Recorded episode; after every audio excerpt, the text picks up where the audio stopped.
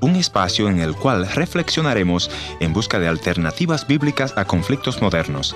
Esperamos que sea de su completo agrado. La homosexualidad siempre ha sido una realidad en nuestra sociedad hispanohablante y en el mundo entero. A pesar de que muchos lo viven en secreto de los familiares, su práctica Muchos lo consideran normal que dos personas del mismo sexo vivan juntos o se casen hasta inclusive en la iglesia cristiana. Pero de toda forma, para Dios, mis amigos, sigue siendo un pecado y que el hombre o la mujer necesita acercarse a Dios y buscar su perdón. Tener un hijo o una hija homosexual para una madre o un padre es muy difícil, pero hay esperanza en Cristo Jesús. Mis amigos, Dios ama al pecador, Dios ama al homosexual como cualquiera de todos, pero rechaza su práctica, rechaza el pecado.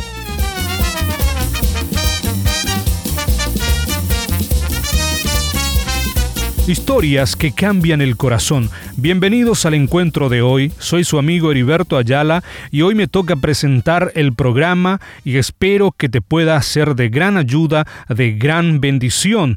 Permítame recordarte nuestra dirección en internet www.encuentro.ca. Visítanos allí y escuchen nuevamente este o los programas anteriores.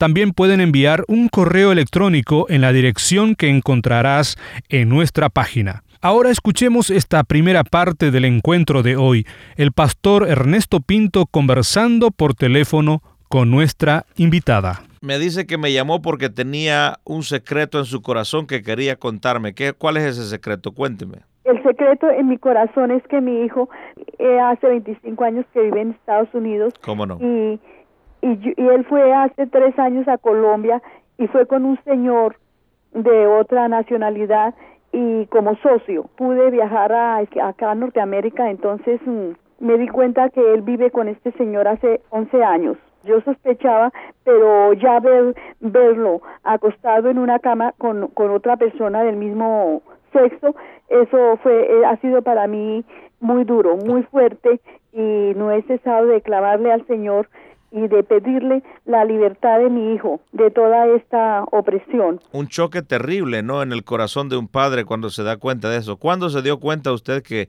su hijo estaba en la homosexualidad? pues yo me daba cuenta por las conversaciones por teléfono eh, de algunas cosas que me preguntaba como como que el, rey David había tenido sexo con, con el príncipe Jonathan. Sí. Entonces, entonces él nombraba mucho a, a, la otra persona de la otra nacionalidad. Entonces yo comencé como, como la intuición de madre, ¿no? Pero una cosa es uno sospechar y otra cosa es ver, ver acostados en una cama, eso, eso es muy fuerte. Descríbamelo, cómo se siente el corazón. No puedo ni imaginarme eso, ¿no? Pues sabiendo la escritura y sabiendo que es abominación ante el Señor y que uno está tratando de caminar en el camino del Señor según la palabra de Él.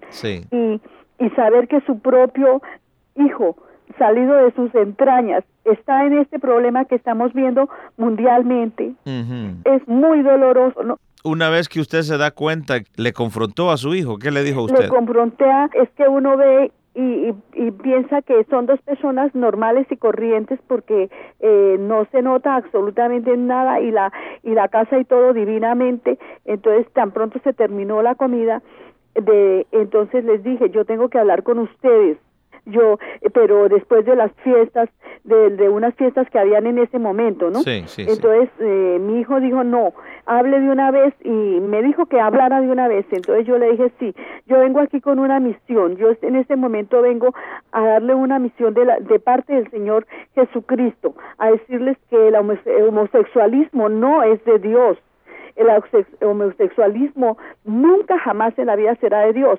Y yo no puedo aceptarlo a usted, Señor, por, como su suegra, porque me mandó a otra persona que me dijera que, que él tenía una buena suegra.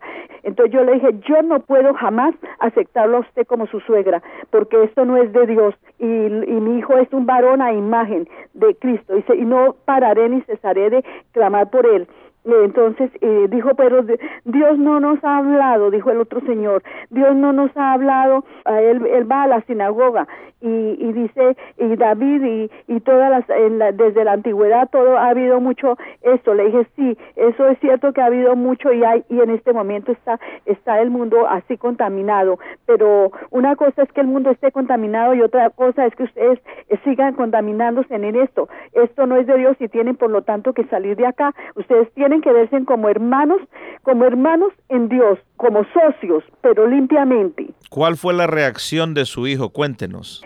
Eh, mi hijo me dijo, me dijo, yo no tuve papá. Este señor ha sido un padre, un hermano, es un socio para mí esto. Le dije, no, el Padre verdadero es el Señor Jesucristo. Él es el Padre que nunca falla. Él es su amigo, Él es su Salvador, es su Redentor, Él es, él es su libertador. O sea que Él decía que se había metido en esta relación porque nunca había tenido un Padre. Exactamente, esas fueron las palabras. Usted como una hija de Dios, ¿qué es lo que va a hacer ahora?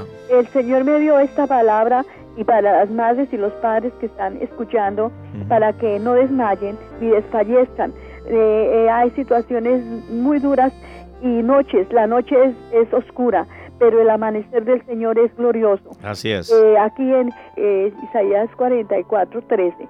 Todos tus hijos serán enseñados por Jehová y se multiplicará la paz de tus hijos. Ninguna alma forjada contra ti prosperará y condenará eh, toda lengua que se levante contra ti en juicio. Esta es la herencia de los siervos de Jehová y su salvación de mí, de mí vendrá, dijo Jehová. Entonces, es una palabra que me fortaleció muchísimo, ¿no? Yo creo que la palabra de Dios, la Biblia, tiene un poder especial y Él nos sostiene a través de estas tormentas. Otra de las cosas que ayuda mucho es la oración, el comprometernos a orar por nuestros hijos. Y me dio la palabra también en Isaías 45, 49, 25. Pero así dice Jehová, ciertamente el cautivo será rescatado del valiente y el botín será arrebatado al tirano. Y tu pleito yo lo defenderé y yo salvaré a tus hijos.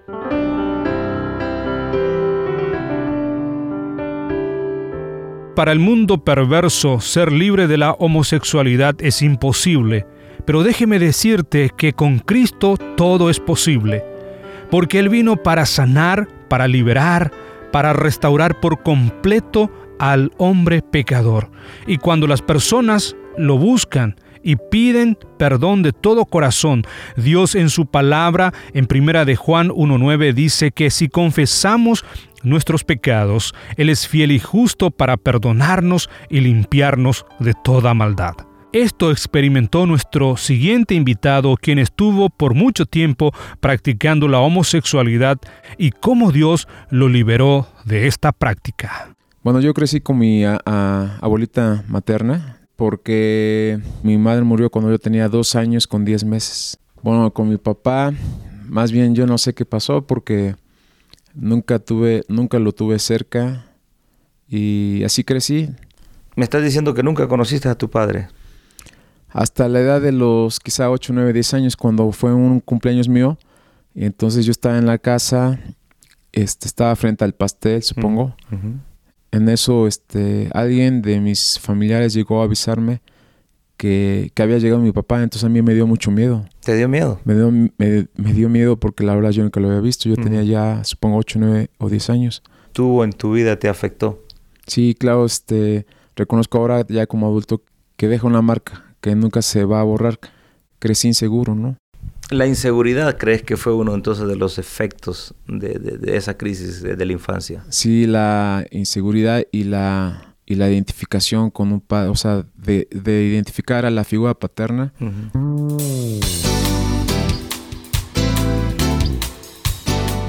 Yo quería ser seguro en cuanto a mi relación con mis amigos y en, cuanto a, al trato con, con, las mujeres, por ejemplo. ¿Vos te sentías rechazado casi permanentemente? Este, sí. ¿Por tus amigos, por las novias? Sí, de hecho, de hecho tuve problemas por eso pues este, es que en realidad yo no llegué a tener novia durante esa etapa, nunca.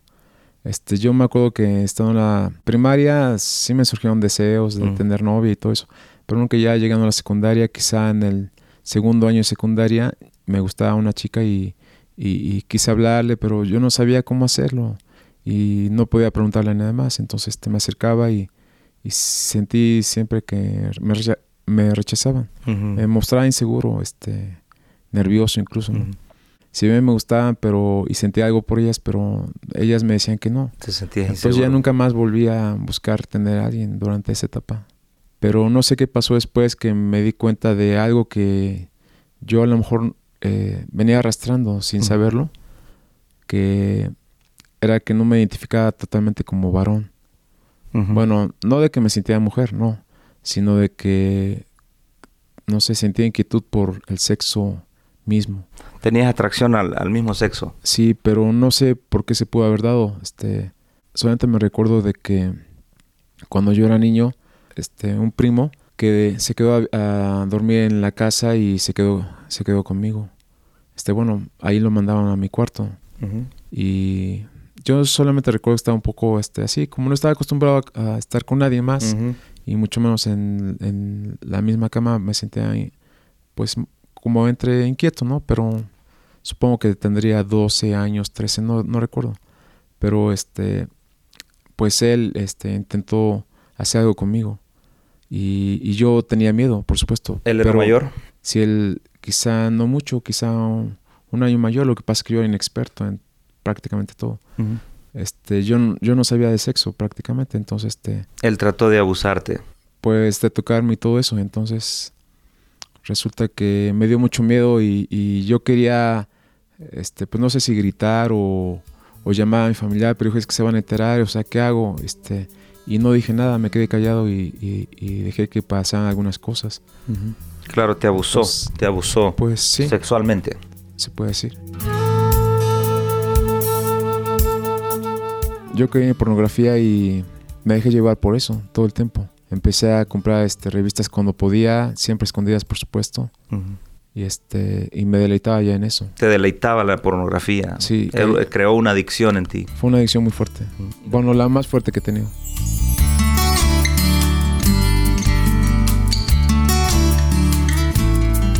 ¿Cómo te sentías vos en tu espíritu después de, de, acostarte con un hombre? De todas las veces, la mayoría siempre me sentía mal.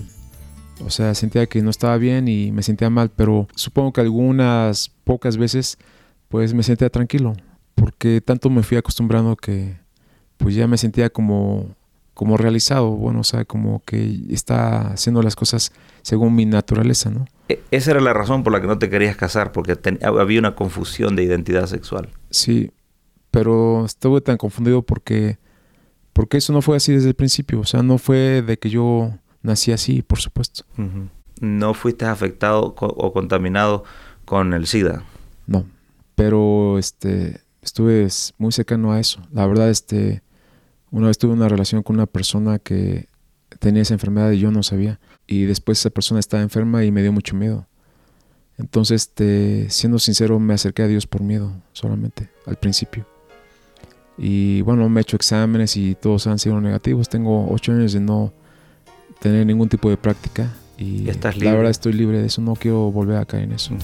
Mi Dios salva, mi Dios salva, y del fuego el rescate. Gracias por haber sido parte del encuentro de hoy. Le voy a agradecer que me escriba a info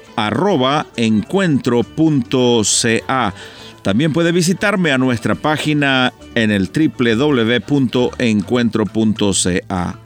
O si desea escribirme una cartita postal, escríbalo entonces a programa radial Encuentro 225 Riverton Avenida WPG Manitoba R2L 0N1 Canadá.